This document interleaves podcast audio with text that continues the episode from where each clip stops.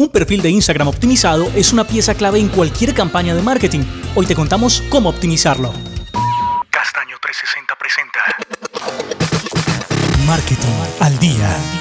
Un podcast de marca. Hola, yo soy Brandy y bienvenidos a Marketing al Día, un podcast de marca, donde hablamos precisamente de eso, de marca, de redes sociales, de medios de comunicación y todo lo que gira en torno al mundo del marketing. Pues prepárense porque en este capítulo vamos a hablar específicamente de redes sociales, más exactamente de Instagram, que definitivamente es la red reina por estos días, sobre todo en lo que tiene que ver con el mundo fotográfico. Cómo optimizarla, cómo lograr que la biografía de nuestro Instagram capture a primera vista. Eso es lo que vamos a hablar hoy aquí, en Marketing al Día.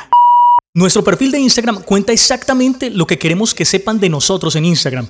Es por eso que debemos cuidar al máximo las palabras, los enlaces, los iconos, la redacción, los hashtags, todos los contenidos que utilizamos cuando llenamos esa biografía. La biografía de Instagram se puede resumir en solo 150 caracteres.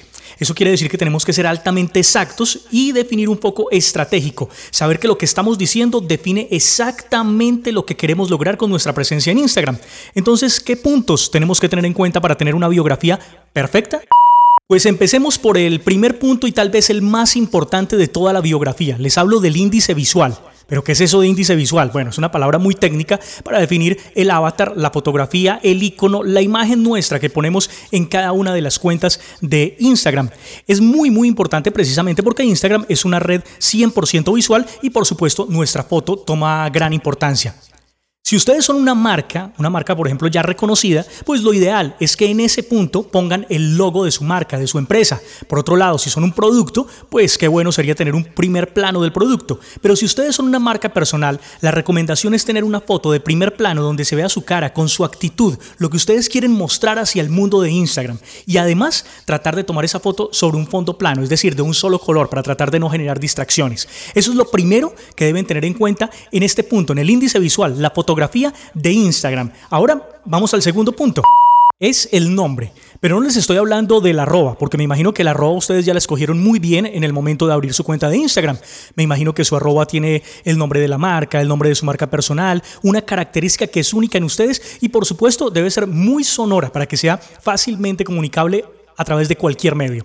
Pero ahora les voy a hablar del nickname, del nombre de pantalla, ese nombre que los identifica dentro del buscador de Instagram. Sí, porque la idea de este nombre es precisamente que nos identifiquen cuando hacen búsquedas.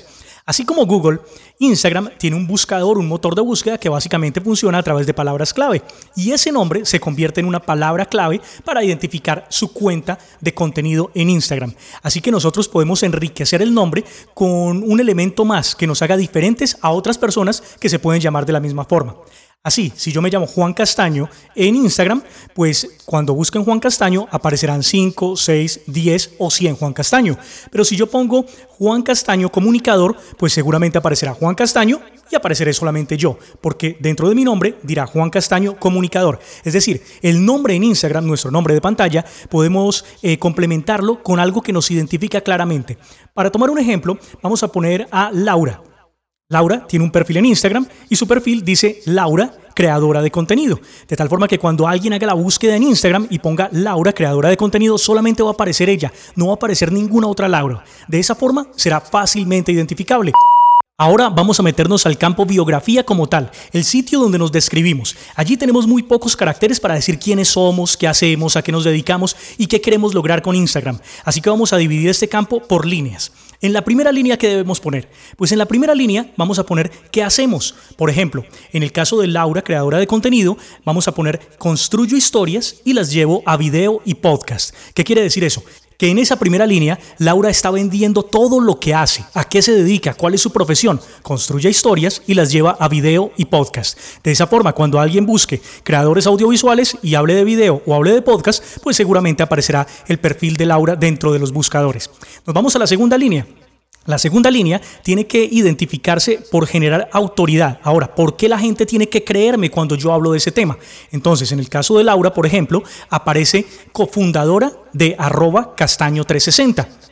Eso quiere decir que la gente que lea el perfil dice, bueno, no estoy hablando con cualquiera, estoy hablando con una cofundadora de una empresa de marketing llamada Castaño 360. Eso le da autoridad. De esa forma entonces ya tenemos lo que Laura hace, lo que Laura puede hacer por cada una de las personas que visitan eh, su perfil, pero además por qué tienen que creerle. es decir, no solamente su función, sino además su autoridad dentro del medio. El siguiente campo que vamos a llenar es el campo de link. Allí vamos a poner un enlace externo a cualquier sitio fuera de Instagram. Es decir, podemos poner un enlace a nuestro Facebook, a nuestra página personal, a nuestra página de producto, a nuestra tienda de ventas, a cualquier sitio fuera de Instagram. Es la única posibilidad que nos da Instagram dentro de la biografía de poner un enlace dentro de la biografía, porque si ustedes tienen más de 10.000 seguidores, pues Instagram les da la posibilidad de poner enlaces dentro de las historias. Pero estamos hablando específicamente de la biografía del perfil. Es la única oportunidad que tenemos para sacar a la gente de Instagram y llevarla a generar una acción. Por esa razón, este link tiene que estar muy bien pensado y tenemos que saber hacia dónde lo llevamos, qué buscamos con ese link específicamente. Si somos un producto, por ejemplo, y estamos vendiendo eh, tenis, no tenemos por qué llevar ese link nuevamente a una página de marca donde volvemos a mostrarles todas las fotos de todos los tenis. Podemos llevarlos directamente a la tienda, es decir, disminuir la cantidad de clics desde el momento en que la persona sale de Instagram hasta el momento en que puede realizar la compra.